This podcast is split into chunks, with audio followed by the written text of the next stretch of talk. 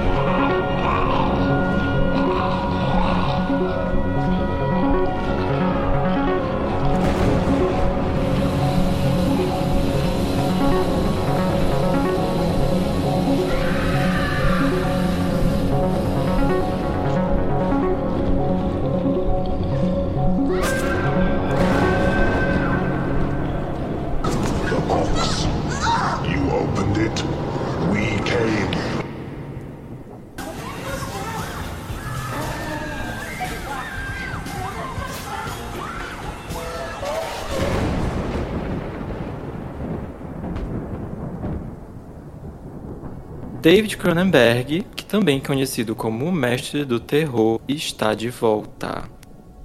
Depois de oito anos, eu acho, sem nenhum lançamento, ele retorna agora com Crimes do Futuro, ou Crimes of the Future, né? Deixa eu gastar um pouco meu inglês. E, bom, é, a estreia dele, se eu não me engano, rolou em maio de 2022. Foi no Festival de Cannes. E ele foi escrito e dirigido pelo David Cronenberg, que para quem ainda não conhece, também ele já dirigiu outros icônicos, como Videodrome, a Síndrome do Vídeo, de 1983, e um dos meus favoritos, A Mosca, de 1986.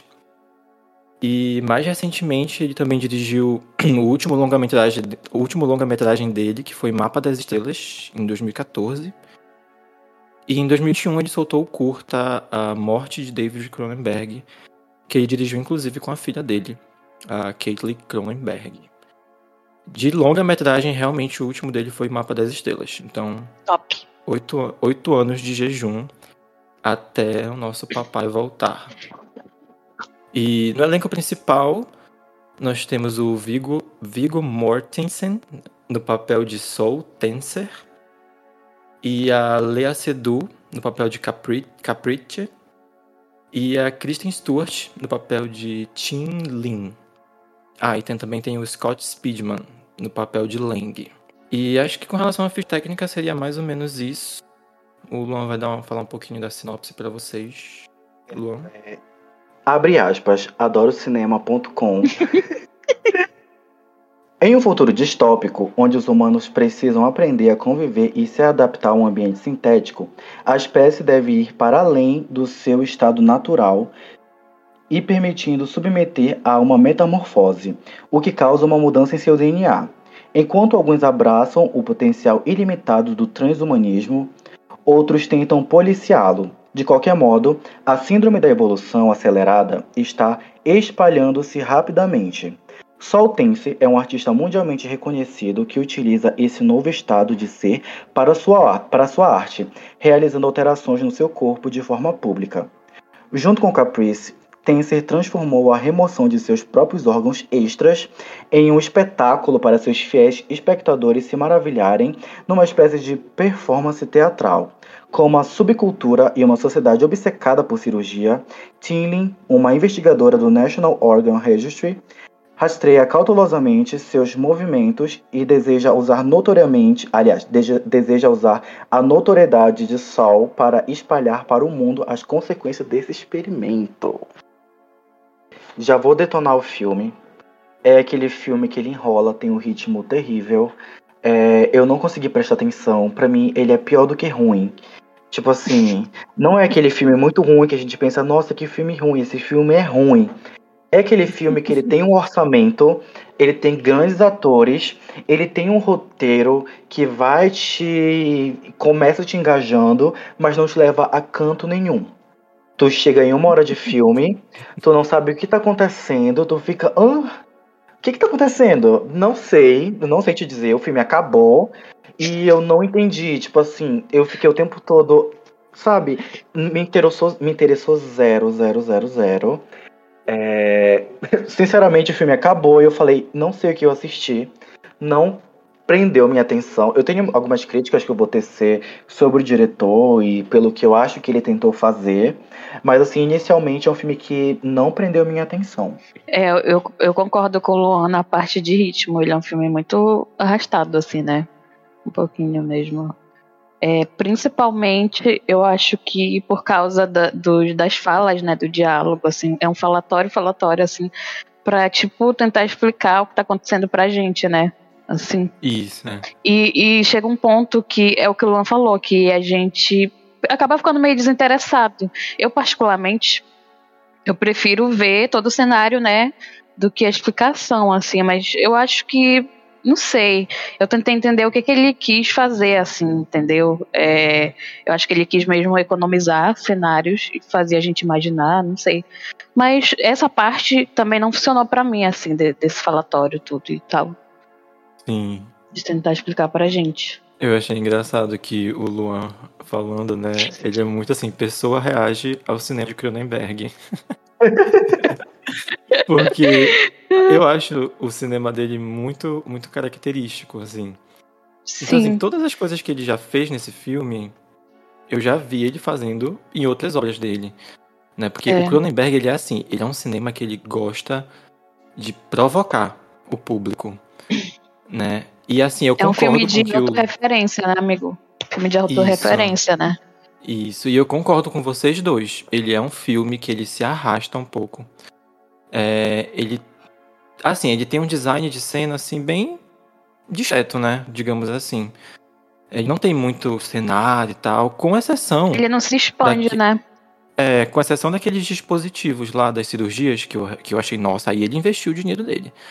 É, Mas o cenário, o cenário em si é bem, realmente bem discreto. E eu acho que o foco, na verdade, muito dele aqui foi nas, nas, nas relações, né? Nas relações interpe- interpessoais.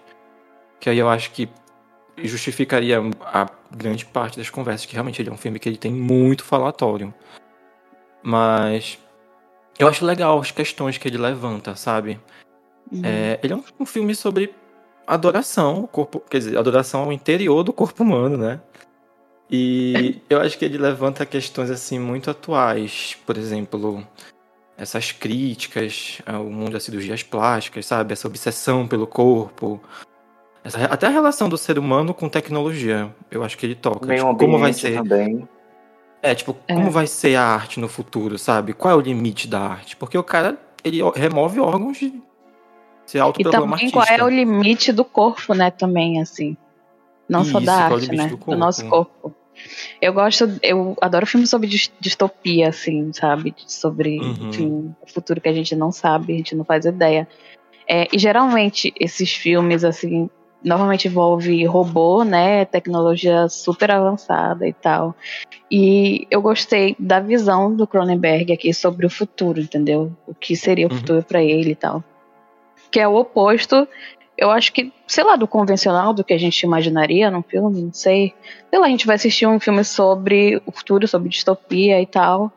é, e a gente imagina uma cidade completamente estrambólica, né? É, e a gigantesca, cidade dele é assim, tipo, vazia. Vi- vi- visuais assim absurdos. Eu particularmente adoro, assim, tipo Blade Runner, esses negócios assim. Sim. É, mas eu entendo o que ele quis fazer, assim, sabe? Eu acho interessante a visão dele, é, tipo, de trazer o que a gente não esperaria, entendeu? Do que seria esse futuro. Da gente Sim. achar feio mesmo todo esse cenário. Tipo, meu Deus, eu certamente não queria viver essa realidade. Nesse futuro, que futuros são esses, né? Os futuros são esses, Então esse meu exatamente. futuro. São, são cenários completamente sujos, assim, né? Horríveis mesmo. E ele não se expande de nenhum.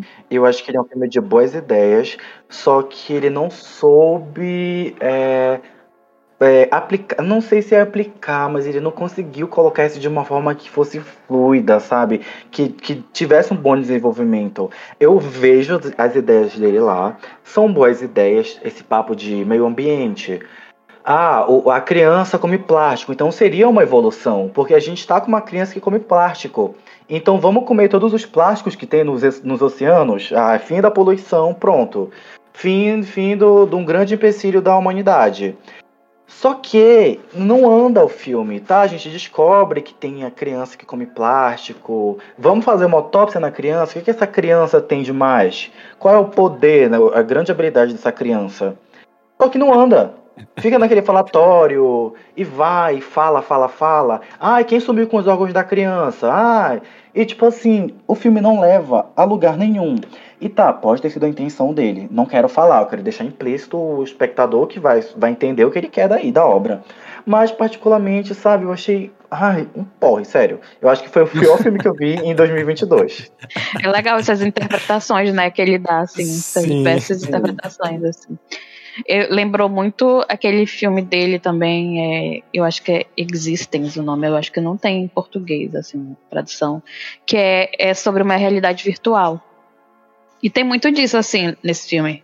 Como eu tinha dito, é um filme de autorreferência, assim, né, da carreira do Cronenberg. Tipo, Uhum. tem muito disso, dos aparelhos parecerem algum tipo de órgão, sabe? Tipo, nesse filme Exis- Existence, o revólver do cara é tipo um objeto cheio de pele, assim, sabe?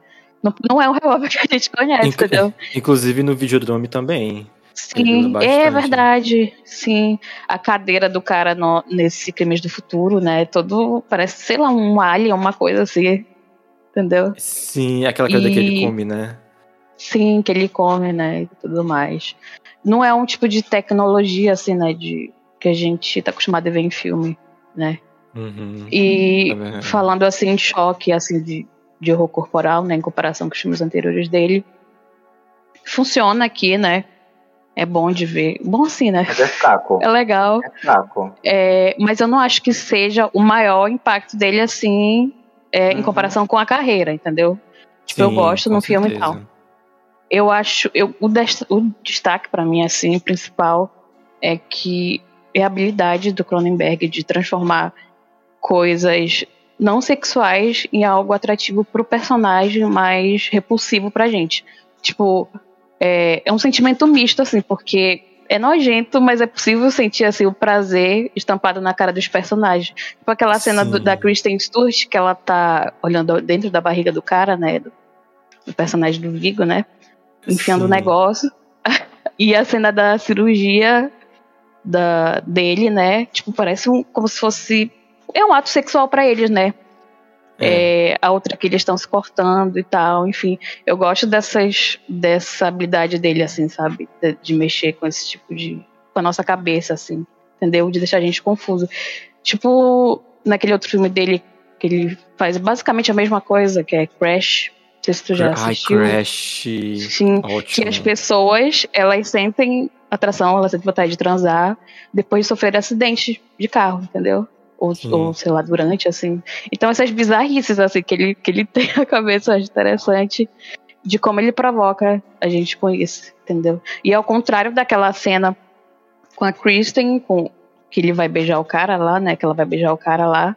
Daí ele fala que ele não sabe mais fazer sexo à moda antiga. Tipo, ou seja, é um, é um contato que aquele mundo já desconhece, que não faz mais parte dele, entendeu? Sim, Como se o, be É o beijo cena fosse uma coisa fria, antiquada. É. Sim, é uma coisa totalmente fria pra eles, mas as cenas assim absurdas, a, a outra lambendo a barriga do cara lá toda cortada, sendo algo sexual. Eu acho legal essa cena. Inclusive, o próprio personagem da Kristen Stewart, ele fala, né? Cirurgia é o novo sexo. Pra mim, é uma das frases Sim. mais poderosas do filme. É essa que ela fala, que cirurgia é o novo sexo. É tipo a, a, a frase do Videodrome, né? Long Live the Flash. Sim, Uma e, coisa tipo assim. Eu- o sexo, ele sempre foi, ele sempre foi, na verdade, dos filmes que eu já vi no Cronenberg, assim, ele é representado de forma mais bizarra possível. É. né? Então, eu achei, nessa parte eu não achei nada novo. E eu concordo contigo, amiga. Considerando que ele já fez, eu achei um filme pouco provocativo. Se esperava um pouco mais. Nessa parte, assim, sabe? Mas eu acho que ele realmente ele consegue desenvolver muito bem ali na questão da energia sexual. Sabe, durante De a cirurgia, tensão, tu vê, né? que, é, tu vê que não se tocam, mas a energia sexual, ela é muito palpável na cena, Muito. sabe? Tu vê, tu consegue sentir. E eu acho, eu acho que isso é uma, uma ótima habilidade dele. Tá sempre Eu- assim. Perfeito. 100%. Uma boa questão que o filme me deixou foi de refletir. Quando que as pessoas deixaram de ter os sentimentos que a gente tem hoje em dia, por exemplo? O que que houve pra gente parar de ter os sentimentos que a gente tem hoje, né? A partir de Uhum. que momento a gente vai é, desenvolver esses novos sentimentos ou ausência de sentimentos? Deixou, ficou assim, martelando na minha cabeça. Sim. A, a ausência de dor, né? A própria ausência de dor também já É verdade. meio que explode um pouco a minha cabeça. Tipo, meu Deus, já pensou, cara, num mundo que ninguém sente dor, né? Eu acho assim, Uhum. é uma premissa, como tu falaste, é uma premissa muito legal. Mas eu concordo também contigo quando tu falaste que, na minha, na minha opinião também, ele solta várias tramas paralelas e que elas não se desenvolvem muito a fundo. Né? Inclusive, as tramas paralelas são até mais legais que a trama principal. Né? O personagem da Kristen Stewart, eu acho que ele merecia muito mais destaque. Porque ele é um ótimo personagem. Ela, nossa, ela. Sim, eu também Ah. queria ter visto mais dela, sim. Ela Né? ficou Maravilhosa. Assim, tem uma hora que. é, mas ela tá ótima. E, e a Lea Seydoux também tá perfeita nesse filme, como sempre. Mas que mulher. Nossa, que mulher. ela que é mulher mesmo. Sim. Ela é perfeita, ela é perfeita tudo que faz. Faltou desenvolver o roteiro. Eu acho que é porque tinha muito, é, o que o Fabrício falou, tinha muita subtexto, né? Subtramas, na verdade, assim, que não tinha como. Mas é, o filme também, ao mesmo tempo, ele é, não sei, parece que ele quis economizar, não sei, assim. E ser só É. superficial de propósito, sabe? Entende? Sim. Aí eu fiquei sentindo essas coisas, assim. Que tu até pensa, será que ele fez esse cenário do Bom Dia e Companhia propositalmente? Porque. Certamente, com certeza. né? É, é para ser desconfortável mesmo, assim, né? Entendi. Inclusive, tem muito CGI sendo usado né, na parte das cirurgias. Eu achei muita computadorização gráfica, mas eu também achei que ele, ele conseguiu balancear com os efeitos práticos. Ele tem os efeitos Uhum. práticos que eu gostei bastante. Geralmente ele, ele gosta dos efeitos práticos, né? É, assim, não é nada assim que, ai meu Deus, vou vomitar, não consigo assistir, mas são, são bons, assim, bons efeitos práticos. Considerando que a gente já tá acostumado. Considerar que a gente também já tá acostumado com esse tipo de cena também. Sim. A- Aquele, aquela parte ali do cara dançando com as orelhas, eu achei perfeita a maquiagem. Sim. É, a parte da. Parte das cirurgias, enfim, mesmo, né? Eu acho que só de, de Uhum. computadorização gráfica era só aquela parte que eles abrem a barriga das pessoas, né? Os órgãos ali, tudinho, é tudo, tudo efeito prático. Eu falei, uau. São cenas legais, mas que não acrescentam em nada na- no roteiro também. Eu acho que é só, na verdade, acrescenta. Eu acho que é mais pra, é, tipo, revelar o absurdo daquela realidade, entendeu? Assim. Uhum. Porque ele não mostra nada além dali de fora, né? Como as pessoas estão diferentes ou como elas estão mutantes, né? Eu acho que aquilo foi o máximo. Mas eu queria ter Hum. visto mais outras coisas do que sendo explicado. Entendeu? Talvez texto. spin-off de Crimes do Futuro seria incrível. Assim, tudo mais. Mas um é, spin-off só da Kristen Stewart, por favor. Eu, eu apoio. Um spin-off com mais, com mais Kristen Stewart e com a direção de outra pessoa. Peça perdão. não, aí agora você. Inclusive, o Cronenberg, ele é doido mesmo. Eu tava procurando na internet, né? Aí eu cliquei lá, notícias. Vocês acreditam que recentemente ele extraiu as pedras dele no rim e aí ele criou uma NFT com as pedras de rim dele? Eu vi. E teve gente que comprou, minha filha. Eu Que é assim, mais eu doido ainda quem é compra, né? Nossa, que foi o Fabrício que comprou. É por isso que comprou. Quando tu vê aqui em casa as pedras do rim dele. e, gente, esse foi o nosso episódio sobre o crime dos futuros. Obrigado. Um beijo! comprando as pedras. de- Eu, eu acho que o filme ele tem, né? Tem outras questões aí, assim, é, que ele tenta discutir. Mas eu acho que é- dele ser superficial, eu acho que é meio de propósito, assim. É, ele, ele até tenta fazer uma discussão sobre arte, né? Sobre a própria carreira dele no filme, tipo aquela cena. Eu não vou lembrar o nome dos personagens. É, mas tem um cara que é tipo um negócio na barriga, uma bola. Não sei se vocês lembram. Ah, assim. o, detetive. É, que ele questiona porque o cara lá é artista e ele não, entende? Qual a Já diferença deles tem um- dois? É, é. já que ele, Ele também não tem é um isso, né? artista. Aí tem toda, aí tem toda essa questão da discussão de mundo artificial, de plástico com orgânico, entendeu? Assim, eu acho que o Cronenberg fala muito sobre ele também, sobre a carreira dele e tudo mais, sobre provavelmente a desvalorização, não só dele, né, mas desse tipo de filme, a desvalorização assim de filmes de não tem tanto orçamento que eles são considerados trash no pior sentido mesmo, né, da palavra e tal, são filmes ignorados e não são vistos com, como arte, assim. Eu acho legais essas discussões. Eu acho bacana também. O, é o limite, né? Ele discute o limite da arte. Sim, Eu acho sempre sim. muito, muito Na legal. verdade, não isso. existe isso, menos artes ou mais arte, né, também. Agora, ele é um bem o tipo de filme. Ou você ama, ou você odeia. E vocês É. são as duas primeiras pessoas que eu falo que amaram, porque Eu a maioria das pessoas eu só vi gente que não gostou. E a cena final é bem emblemática também, né? Lá. É, é bem Ele não conseguindo comer, final. né, o negócio. E daí, quando ele come o plástico, a barra de plástico, Uhum. é, ele, tipo, sei lá, ele transcende, evolui, alguma coisa assim. Ou ele morre, não sei.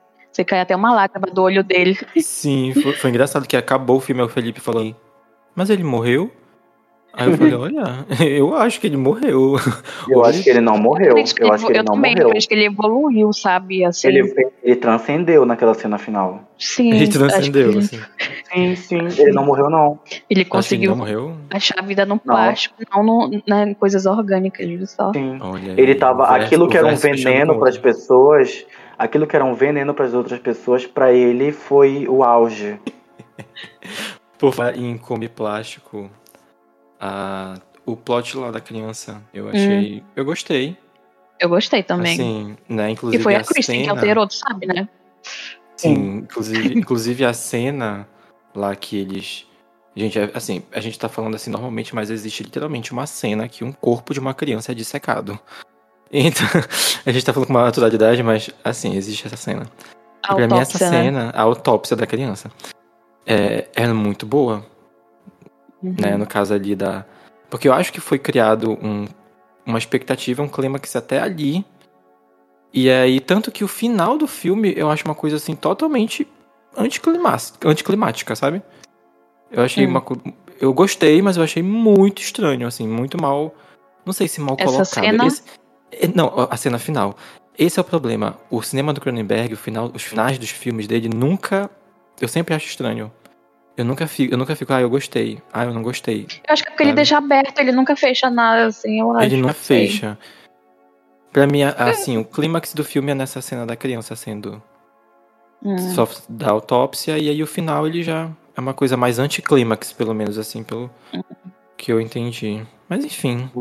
E é isto. Notas para crimes do futuro. Eu, eu querendo finalizar o tempo todo. Mas a, a Deus, qualquer acaba- custo. Pelo amor de Deus, acaba este filme agora. Vocês têm mais algo a acrescentar? Não, eu Não amei sei. o filme, gente. É isso. É, eu gostei muito. Eu gostei do filme, na verdade. Não, não é. Eu acho que não é entre os melhores dele, mas eu gostei. Assim. Então me conta, Silviane, vamos para as notas. Solta o trovão, Fabrício. Vamos para as notas. Só trovão aí, polêmica. Polêmicas. Silviane. Tá, meu Deus do céu. Eu dou quatro estrelas pra crimes de Uau! Ela gostou Hum. mesmo. Fabrício. Eu dou 3,75. Nossa, foi bem específico. É porque ele, eu, não, eu, não chegaria a um 4. É uma ótima nota, eu acho. Eu, Luan, dou duas estrelas. Ladeira. Ladeirou. Crimes do Futuro ficou com 3,25, arredondando 3 estrelas e meio, né? Ah, ótimo. é melhor do que 3. É melhor do que Sim, 3. é uma cena ou uma nota ótima. É uma nota muito boa, 3,5. Sim. Parabéns, Crimes do Futuro, pela nota 3 estrelas e meio no Leatherbox. Seja bem-vindo de volta, Cronenberg.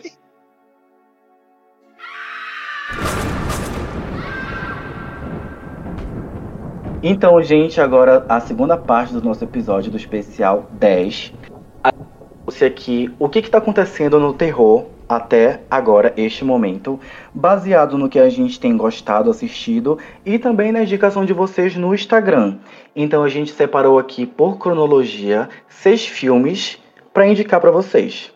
A gente vai começar com Dark Glasses.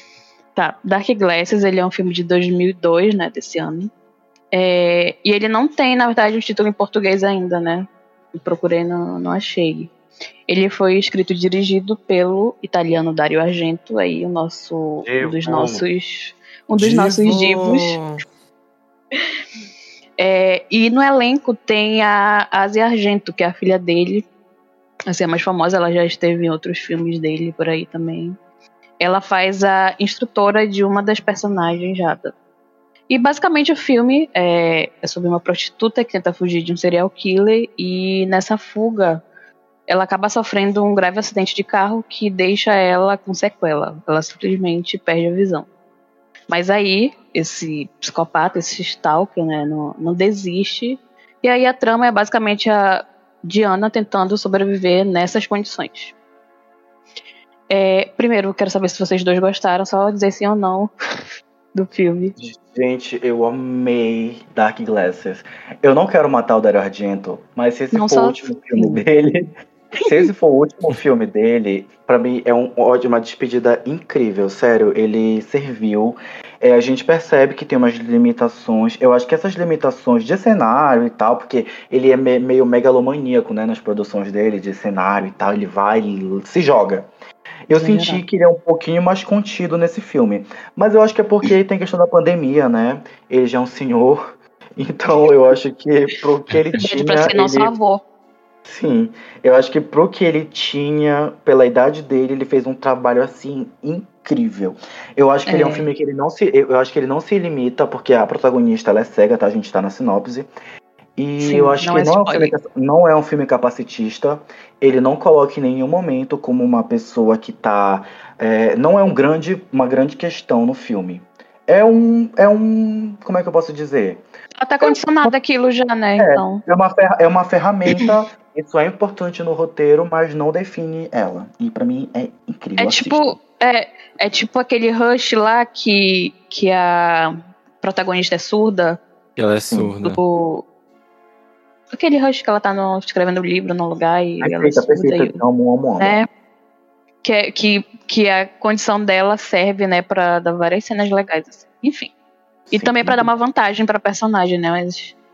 Assim, é, e não dá pra esperar é, uma, técnica, uma técnica, assim, né, afinada, igual de ópera, né? Tipo, movimento de câmeras e tal, absurdas. E nem a estética marcante, assim, de Suspiria, nem nada assim. É, mas ainda tem os elementos do diálogo, né? A, a oculta identidade do psicopata, a trilha sonora é legal também, que é uma coisa bem presente nos trabalhos dele. O gore é muito legal, as mortes Uhum. são realmente mostradas. Mas é um filme que tem mais drama e a gente sente a angústia da personagem, sabe? A angústia, a- o medo que ela tá passando. Eu acho que foca menos na numa aproximação do assassino, assim, tipo, menos no mistério, assim. E mais no, no trauma, como a personagem se relaciona, sabe? Com esse medo e tal. E eu gosto muito do senso de, de desapego das vítimas, de, de desamparo das vítimas, na verdade. Porque Uhum. tem ela, né? E tem outro menininho também que fica órfão. E, e eu acho que o filme provoca essas coisas assim, sabe? Esse, esse abandono, assim, em quem assiste. É, é algo que fica mais evidente no final, mais melancólico até, né? Por causa disso. Eles E o literalmente têm que se italiano dá um charme. É, é. E é isso, eu gostei. Não tem nada de impressionante assim de- dos primeiros filmes dele, mas é, é muito cativante o filme, assim, no geral. Então, gente, é, dando prosseguimento, é, lançado em maio, a gente tem aqui o filme Moloch, é, dirigido pelo Nico van der Brink, que traz o a, a sinopse. É, a Beatrix vive próximo a um pântano no norte da Holanda, quando ela e sua família são atacados por um estranho durante uma noite. Beatrix sai em busca de uma explicação, porém, quanto mais ela busca, mais se convence de que está sendo caçada por algo ancestral. É, Moloch traz o, o folk horror, é, de uma forma que eu amei. Eu, eu me, me, me descobri amante de folk horror. É, sério, eu amo, amo, amo. Eu não gosto de Midsommar, mas Midsommar me fez dar esse, esse pontapé no folk. E eu gosto muito, eu não sei, estranhamente me lembra é, Hereditário. Tu sentiu isso, Fabrício? Senti bastante, amigo. A parte da conspiração da família, assim, sabe? Tu sabe que tem alguma coisa rolando ali, tu não sabe de onde vem, e eu adorei. Eu, eu adorei Moloch. Aquelas partes é, que, que aparece, tipo. Tipo, a, a, a sombra na é sombra, assim, a silhueta, né, da, da, das pessoas observando através da janela, o um negócio azul, o cenário azul, me lembrou muito. É, oh meu Deus, como é o nome do filme? Ah, sim, me lembra muito a Bruma Assassina do, do John Carpenter. Assim, Amo! Assim, que, que só aparece os olhos, assim, e é Os olhos, né? Uma atmosfera, assim, do, do John Carpenter, essa parte. Essas partes, Sim, esses cenários azuis e tal. Bem, né? Eu adorei o final. Sim, eu ia Hum, falar, meio, do- o meio final, sim. E eu acho a protagonista muito boa. É, assim, eu não gosto. Geralmente eu não gosto de filme que deixa assim a entender que a protagonista é doida, se ela não é doida. Mas eu gosto muito desse filme. Foi uma boa surpresa de 2022. Fabrício. A próxima indicação, ela fica pra Man. Ele é um filme da A24 e ele é extremamente bizarro. Na verdade, deixa eu me corrigir já. O filme ele é produzido pela DNA Films, que é uma empresa britânica, e no caso a A24 ela comprou os direitos de distribuição e lançou nos Estados Unidos. Ele é dirigido pelo Alex Garland e em Man nós temos a protagonista, a Jessie Buckley, que ela interpreta a Harper, e ela tá tentando superar o final de um relacionamento. E para isso ela aluga uma casa no campo, que fica no interior da Inglaterra.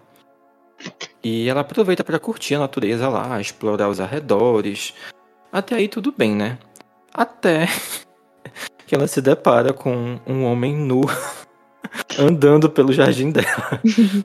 E aí, a partir daí, começa a bizarrice. E assim, eu recomendo vocês irem assistir sem ver o trailer, porque eu acho que o, o trailer ele entrega muito. E ele até sugere como se fosse suspense, assim, que a gente já tá acostumado a ver. E não é. Não é, não tem nada de convencional nesse filme. Realmente é, é bizarrice. É, é, é bizarrice, é a palavra que eu encontro. E ele é aquele tipo de filme que ou você ama ou você odeia. É, ele muita coisa que no final fica sem resposta, né? Tem gente que odeia isso em filme. Mas eu acho que aqui o objetivo do diretor, né, do Alex Garland, é mais mexer com telespectador, com os temas que ele toca ali, do que deixar tudo explicadinho assim no final, sabe? Eu acho que o filme ele usa muitas alegorias. Então, são temas assim pesados. Ele trata sobre abuso físico, abuso psicológico. Ele até consegue pegar uma partezinha ali do folclore do Reino Unido. É, ele tem muitas analogias à Bíblia, né? Religião. Inclusive tem uma cena que eu gosto muito, que eu gostei muito, que é uma cena que logo que ela chega na casa, isso não é spoiler. Ela chega na casa e ela vê uma macieira enorme. Aí ela vai lá, pega, tem a cena dela pegando a maçã e comendo, né? Então, clara analogia. Proibido. É, o fruto proibido, né? A Eva e tal, trouxe pecado. E outro ponto que eu achei muito forte nesse filme, que vocês vão. Não é spoiler também, porque vocês vão identificar logo de cara. É que todos os homens no filme são interpretados pelo mesmo ator. Sim. É um filme que ele trabalha com muita liberdade autoral.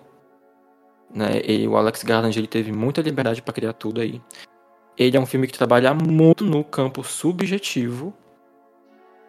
E eu acho que vale a pena você dar uma conferida se você gosta desse tipo de filme. Não vão esperando suspense convencional. Porque ele realmente é, é viagem, cara. E é bizarro. E acho que vale a recomendação por isso. Eu tenho opiniões mistas sobre esse filme. É, eu lembro que eu terminei e eu fiquei, tá, o que eu assisti? Aí eu fui. eu fui assistir resenhas e eu assisti uma resenha que eu falei, nossa, esse é o filme do milênio. Aí eu postei que era o filme do milênio e minha amiga foi assistir. E minha amiga destruiu. o filme quando ela assistiu. E eu pensei, bom, ela é uma mulher, ela destruiu esse filme, então eu estou com ela. Então, Malu, um beijo. Malu, um beijo. Você é uma fada sensata, você abriu Fada meus olhos. Aí tu falou pra ela assim, verdade, fada sensata. Sim, obrigado, Malu, por ser uma fada sensata. Você salvou a minha vida. Obrigado por ter aberto os meus Ai. olhos. Eu tava Inclu- falando pro Fabrício. com a, com a Silviane isso. Sim, eu tava falando pro Fabrício que esse filme é uma desculpa por ser homem, entendeu? Eu falei, não, mano. É. Ele é o tipo de filme que tem essa energia. Sim, esse- eu vi muita gente comparando esse filme também com Mother, e é real, mano. Real, real, real. As alegorias mais óbvias possíveis, assim. Se esse Né, filme tivesse, talvez da tivesse Bíblia, né? existido nessa época, assim, 2017, ainda seria ruim, né? Mas agora é pior ainda, porque parece que já foi uma, uma metáfora que já não vale mais a pena ficar batendo na tecla, entendeu? Ainda mais saído escrito e dirigido por, por esse cara, né? Esse homem. Uma metáfora que já E- foi feita. É, e assim, eu não revi mais Deus Ex, Deus Ex Machina. É Deus Ex Machina, não, é Ex Machina, no, no filme, eu Ex confundi com outra coisa. Eu não assisti mais assisti na época, e, mas eu, eu, tipo, hoje em dia eu vejo as pessoas discutindo e as pessoas falam muito que ele é muito fetichista, entendeu? Então é muito irônico um cara desse ter feito filme desse, entendeu? Falando sobre as necessidades das mulheres ou os medos das mulheres. Então, cada vez que o filme passava, eu ficava rindo. Eu falei, não, não, mano. Exatamente. E ele, esse filme, na realidade, ele só é estética, só. Entendeu? Sim, Ele é uma É uma mistura. bela estética. É, é uma mistura. É muito boa e o gore é muito bom desse filme, nossa, amei. Mas ele é tipo. é, a- o contexto, assim, todo o abuso que ela sofre é tipo do bebê de Rosemary, a mesma ideia, e aquele filme é, Terror Cego, que é com a, com a mesma atriz também, com a Mia Farrow, Uhum. o terror cego que ela ela ela tá cega na casa daí tem um cara tentando matar ela assim é um filme muito legal também e é basicamente isso também sabe abuso é, de homem enfim é uma coisa um assunto já batido e que é muito estranho esse cara fazendo isso nesse filme Inclusive, a- eu concordo super com a Silviane. E realmente, no final, gente, o bilhete que esse filme deixa é desculpa por ser homem. E nem todos os homens são assim. Tanto que ele põe o mesmo homem pra interpretar todos os papéis, gente. Quando eu olhei, eu falei. Ah, quer dizer que nem todos os homens são iguais, ou são. Não, eu vi isso, eu falei, nossa, filme do milênio. Quando eu descobri, eu falei, nossa, realmente, perdão por ser homem. De- Nossa, filme do milênio. fado sem fato Fado sensato. Ai, meu Deus do céu. Tá, agora o quarto filme da lista, que eu vou recomendar, né? Eu acho que é um consenso, acho que todo mundo gostou, não sei. Aqui no clube. Eu não gostei. É o X. o X Mentira que tu gostou, sua safada. gostou sim. Gostou sim. Que é o X. É X, Marca da Morte. Filme agora de 2002, né? Nem precisa ficar dizendo a data, sempre que eu fico dizendo. Enfim, ele é dirigido pelo Ty West. É óbvio que ele é recente, né? Essa é a ideia da lista. Mas enfim, ele é dirigido pelo Ty West. Ele fez A Casa do Demônio, é, fez Hotel da Morte e participou daquele, daquele filme de curtas, né? O VHS. Esqueci o nome que dá pra aquilo. É muito legal também. E no elenco a gente tem a Mia Goth, a Dina Ortega e o Marty Henderson e a Brittany Snow no elenco. E aquele, aquele que faz o, o velho é ela também. Aquele do, do. Você sabe me dizer? O que foi, amiga? O que, o que faz o idoso é ela tambem? Não, ela faz só uma mulher. Não, ela, faz o fa- ela, ela faz É um só a mulher. desconhecido, né? É. É um desconhecido, né? Um ator desconhecido. É. Com todo o respeito ao ator. Enfim. É, e, bom, a trama do filme é aquela clássica: um grupo de jovens viaja para o interior do Texas, né, para fazer, só que nesse caso eles vão para fazer um filme adulto, né, um filme mais 18 aí. E a casa que eles alugam nesse interior pertence a um casal de idosos que desde o início esse casal age de maneira estranha e depois esse comportamento vai se intensificando ao ponto que eles começam a matar esses jovens. E é isso, simples a história. E tá, vamos lá. O que eu achei do filme? Ele é um slash, só que ele tem um. Ele tem uma vibe diferente de slash que a gente tá familiarizado, assim, tipo. É, a gente percebe que é um filme de terror da, da 24, né? Terror bem. Uma vibe bem slash, art house mesmo. É um tipo de massacre da Serra Elétrica, que é uma referência direta ao massacre da Serra da Serra Elétrica, só que ele é um filme mais limpo, assim, sabe? Menos, assim, direto, sei lá, pro que se propõe às vezes, assim. É... E tem certos debates interessantes, assim, sobre a... Assim, interessante depende de quem for ver, né?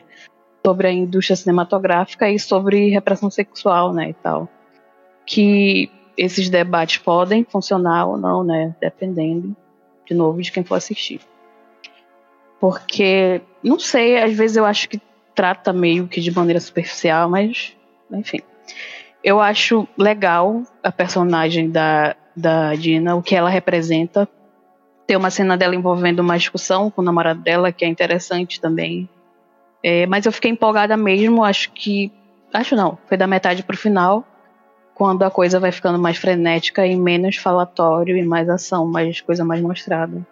É, eu gosto uhum. muito das mortes, eu gosto do. Eu gosto do Ty West, eu gosto da, da, imersão que ele faz a uma determinada época, nesse caso aos anos 70, né?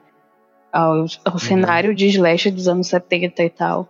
Uma coisa que ele já fez no, na Casa do Demônio, né? Aquele, aquele filme lá. É, só que eu acho que na Casa do Demônio funciona um pouquinho melhor, lembra muito é, o Exorcista, assim, mais ou menos, e a, a vibe de, de, The Black Christmas também. E é isso, não é uma bomba, eu gostei do filme, eu acabei me divertindo muito com esse filme. E vocês gostaram? Eu adorei. eu adorei, amiga. É, eu acho que. Eu concordo muito com o que tu falaste na parte da imersão. As cenas de, de as construções das cenas de suspense são muito boas. Inclusive, tem uma cena ali com um cara que ele morre de cuequinha, gente, maravilhoso. Que sabor Ai, eu amo! Cena. A construção, a construção do suspense nessa cena, que sabor. E vale muito a pena se vocês gostam de slasher. Não tem nada na história assim, oh meu Deus, inovador mas e é tal. É aquela história que a gente já conhece, mas é como a Silviane falou. Muito divertido. Vale super a pena. Uhum. É, então, eu tinha tudo para gostar do filme. Só que. Mas odiei. Gente, tipo assim, eu gosto da construção do filme. A cena do lago com jacarés eu acho cinema. Só que o, os vilões, que são os idosos, para mim ficou ruim, porque tá na cara que são atores. Eu não sabia que era Mia Goff interpretando, mas eu sabia que eram atores novos interpretando velhos. Aí eu fico pensando, uhum. tá, porque eles não colocaram idosos realmente para interpretar, né? Porque tem, toda a questão do corpo, do corpo idoso, né, no, no filme. Aí eu fico pensando, ah, eu acho que teve questões, né? Ah, deve, ter, deve pegar mal botar um idoso para interpretar um papel desse. Ou, ah, bora botar gente jovem para interpretar o idoso para ficar uma coisa assim, meio cafona, brega. Que era bem o clichê dos filmes desse tipo nos anos 2000, 90, né? tomaram uhum. escolhas, escolheram colocar pessoas jovens interpretando, mas que para mim não funcionou. Porque a gente assiste filmes de terror para temer o vilão, a não ser que seja uma, uma, uma um terror de comédia. E para mim ele é um terror que tenta se levar a sério. Eu acho que, inclusive, é um ponto negativo, porque ele se leva muito a sério, ele se acha, tipo assim, o um fodão. É, isso é verdade, essas partes são. Sim, ele se acha o fodão, e, tipo assim, eu fico, cara, baixa a bola. A gente sabe o que tu quer fazer. E para mim não funciona, os vilões uhum. não funcionam, porque, tipo assim, os vilões apareciam, acabava o filme. Eu não conseguia levar a sério o filme. Então, tipo, embora as cenas tivessem umas construções que eu gostava, quando o vilão aparecia para mim acabava, eu falava tosco.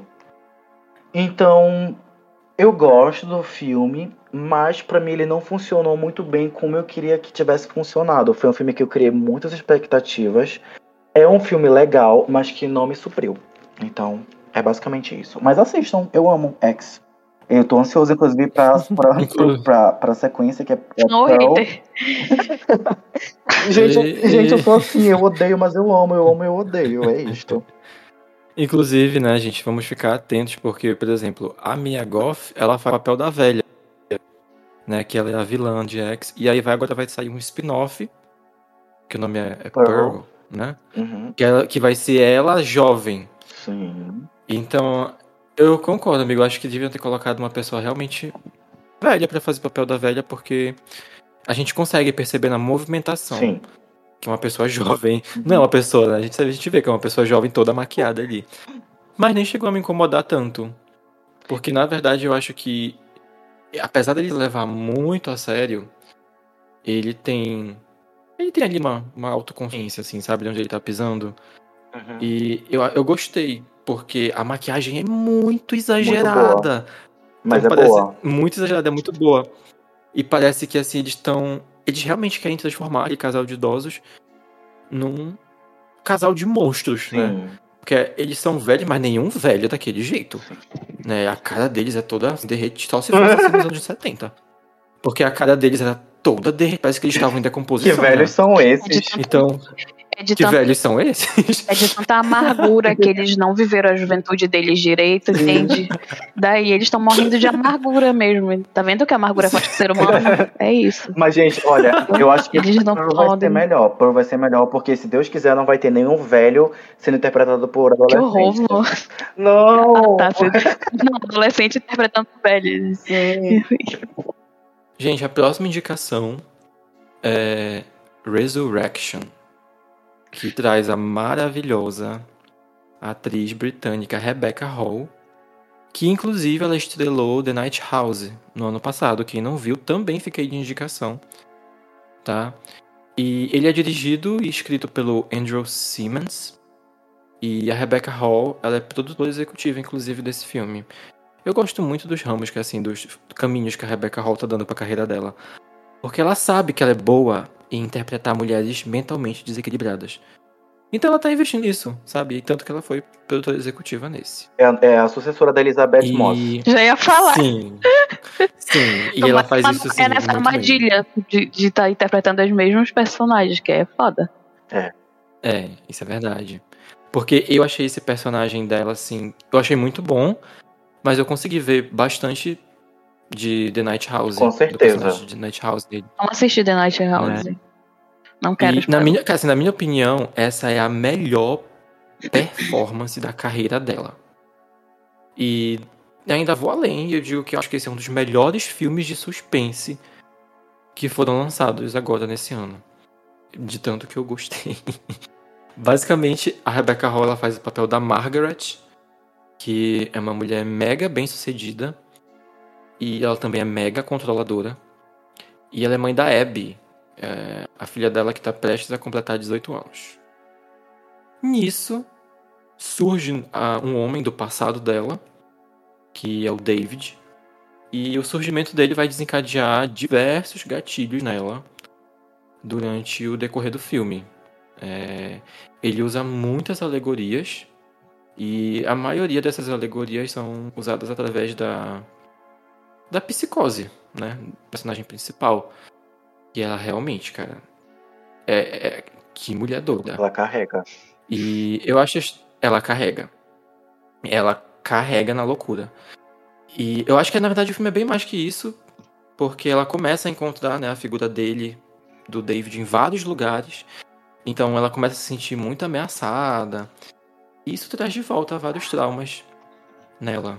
E, gente, assim, que filme sufocante. Eu me senti pelo menos dessa forma assistindo. Não só pela atuação da Rebecca Hall, mas por todo o elenco em si. Eu acho que a, a parte técnica, assim, da, da fotografia tá perfeita.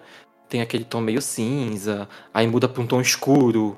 Tem a, tem a parte dos monólogos. E eu acho que ele entrega umas reviravoltas, assim. Bastante reviravoltas, inclusive. Que eu gostei, gostei bastante, achei que funcionou.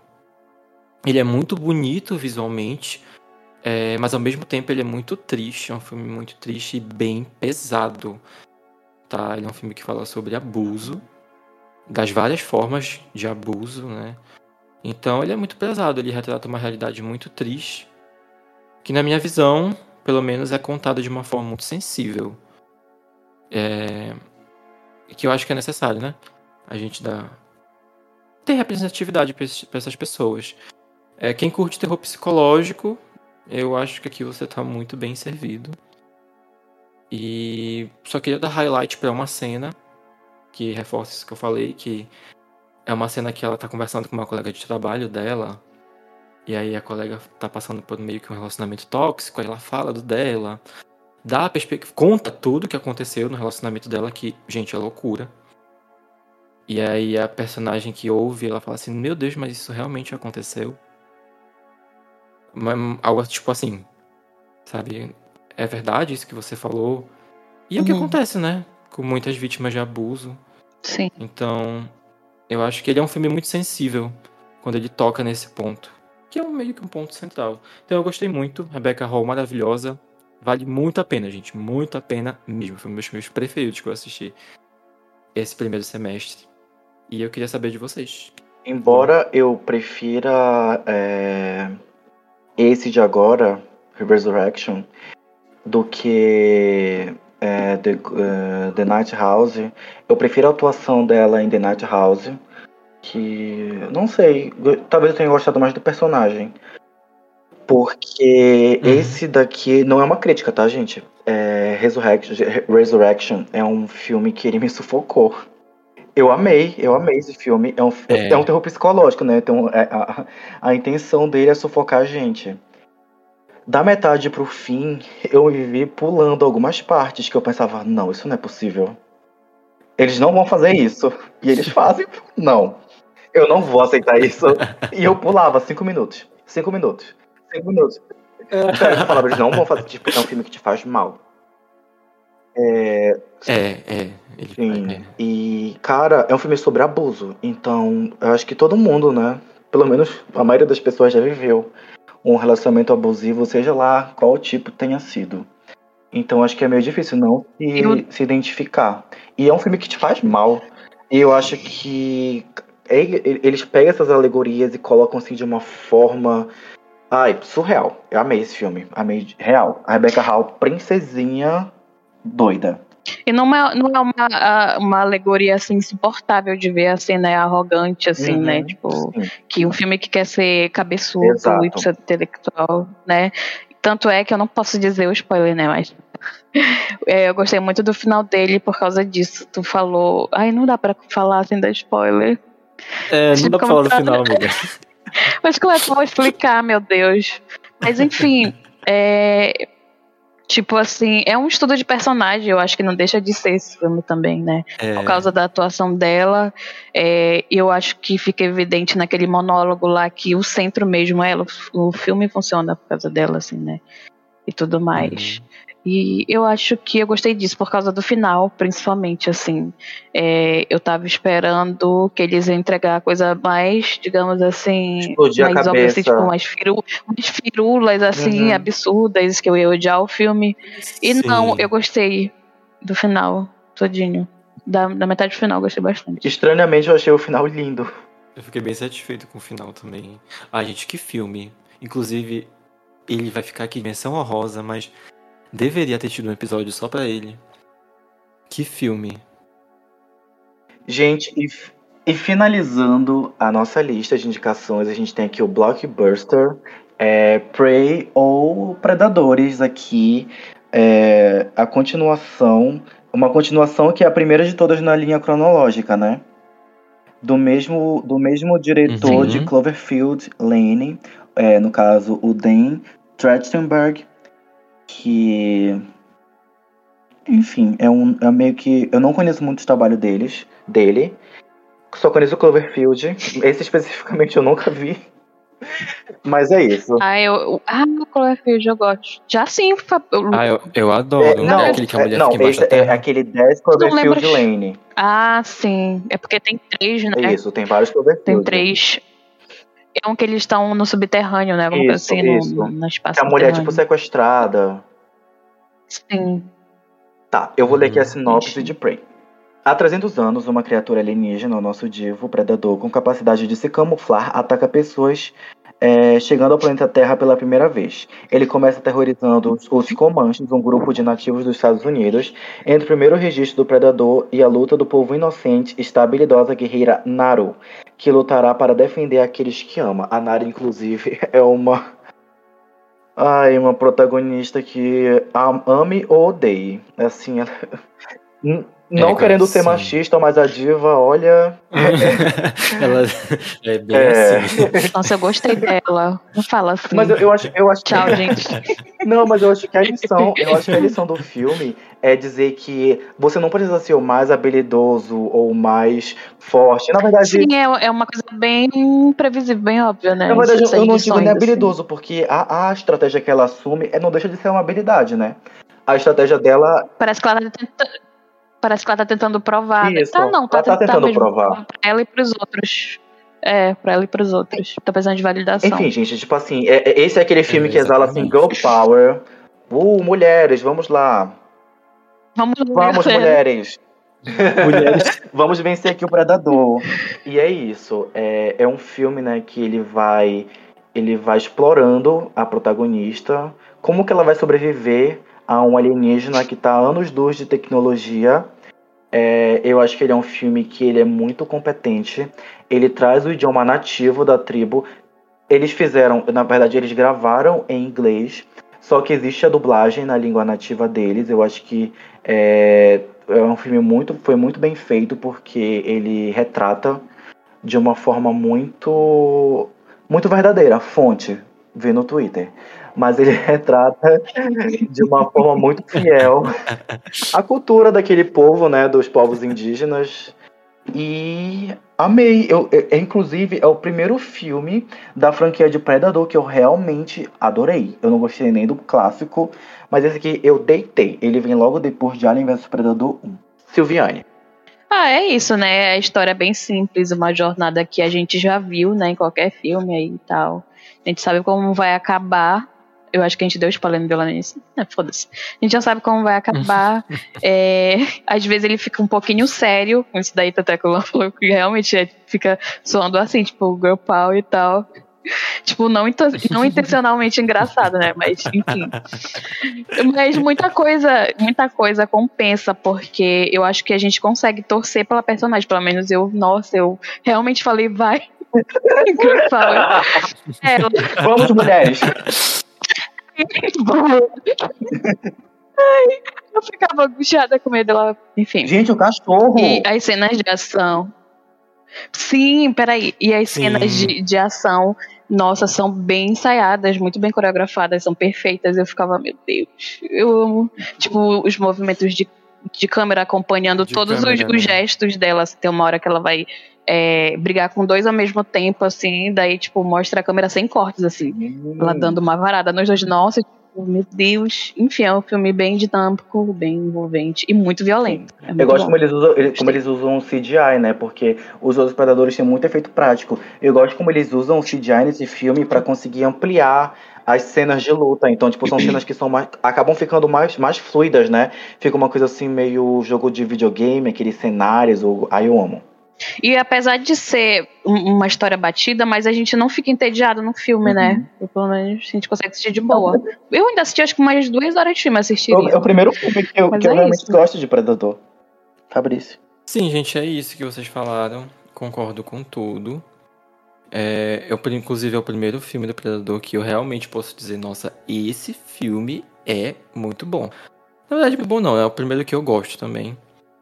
E as minhas únicas leves críticas construtivas ficariam com relação à trilha sonora, que eu não acho muito. Não Sim, não acho muito memorável. Mas acho que, enfim, né, é o forte do filme também.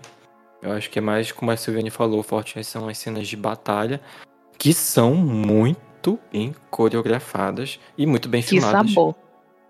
Que sabor, gente. que sabor. E o CGI também muito bem feito, né? Tem um pouquinho ali. É... E acho que é isso, né? Acho que o Predador, por si só, ele já é um personagem muito, muito icônico. Muito ameaçador E é muito também. interessante, muito, muito ameaçador, e é muito interessante ver ele assim, porque acho que é a primeira vez que a gente vê ele num, num contexto Tão diferente, mais é. antigo, né? No passado. não- Tão diferente, exatamente. E, é, e isso que foi o que me chamou mais a atenção. Nossa, esse filme tinha tudo pra dar errado. Quando que um filme do Predador, em sei lá quantos anos atrás, ia dar certo? Com índios, Cara, a mente da pessoa que escreveu isso. Aí eu gosto. É, foi legal mesmo. Em, em 2022, né? Eu gosto do primeiro Predador. Ai, não gosto. Pra mim, pra mim é um filme Tu de herói, o primeiro primeiro? Predador. Eu não tenho nenhuma memória dele. Não. O, o que parece filme de herói é aquele de 2018, que ele literalmente vira o Homem de Ferro. Eu falo, não, peraí. Sério, o final desse filme Marvel. que, que foi Marvel, filme corre de aqui. mentira. Sério. Então, gente, essas foram as nossas indicações. A gente não pode esquecer de alguns lançamentos bem do iniciozinho é, de 2022. O Terrível Pânico 5, ou Pânico. O, horripi- o Horripilante, O Massacre da Serra Elétrica, lançado pela Netflix. Não assistam, por favor. E E o terrível. Não, gente, e o bom, o bom filme. Não, essas indicações são muito. Essas indicações Nossa, que são indicações boas. são essas? Gente, esse filme é horrível. A gente, Indicando filme a gente- horrível. a gente é o primeiro podcast a fazer indicações de filme que a gente odeia. Não, gente, agora aqui o último, o último. E o eficiente, bom filme, divertido pra assistir, pra passar um tempinho, Watcher. Indicação do Fabrício, ele que me indicou, eu adorei. Eu não via. Vale a pena. E tu não ia falar de Day? Day Den é tão ruim que eu não quis, fiquei, quis deixar de fora, mas já que tu citou, a gente tem Day Den. Fingiu desmaio. É por isso que eu tava falando. Eu, quando, eu falei o te- quando eu falei o terrível, era pra tu completar. E o terrível Day 10. Gente, meu Deus, a gente não, a gente, a gente não leva nada a sério. Ah, ah, um último aqui, uma última indicação que eu assisti ontem, inclusive, peraí, é o Hatching, que é um filme finlandês, que é meio que assim uma, um, um conto de fadas que tem horror corporal, muito bom, assistam, Ha- Ha- Hatching. A gente vai deixar tudo na bio pra vocês conseguirem é, pesquisar verdade. direitinho, colocarem na watchlist de vocês. E é isso, gente. É isso, meus amores. Vão todos os filmes que a gente falou aqui vão estar na descrição do episódio Pra vocês conseguirem localizar, escolher o melhor pra assistir. Não esqueçam de contar pra gente o que vocês acharam. A gente sempre é bem ativo nas redes sociais, tá? Instagram, é, todos vocês vão encontrar a gente pelo arroba Clube do Terror. E a gente quer o que vocês acharam. Não se esqueçam que toda terça-feira tem episódio. Essa foi um, esse foi um episódio especial em comemoração ao nosso episódio de número 10, tá? E semana que vem a gente vai estar falando sobre mais um filme, dessa vez Invocação do Mal, que a gente vai trazer aqui pra vocês, pra gente discutir e que será que nota que ele vai receber da gente. Então, fica ligado aí na próxima terça-feira.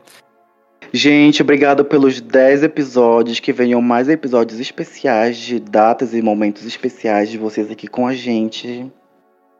Vai, Silviane. É isso, o que, que eu vou. É isso.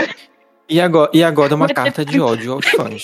30 milhões de despedidas, gente, que isso. Meu Deus, essa, essa mulher odeia os fãs mesmo, gente. Eu nunca vi. E é isso, gente. Sigam a gente nas redes sociais. Pronto. Vão lá avaliar a gente no Spotify. É, Então, e deem cinco estrelas pra Deem gente. cinco estrelas pra gente. Compartilhem. Marquem a gente.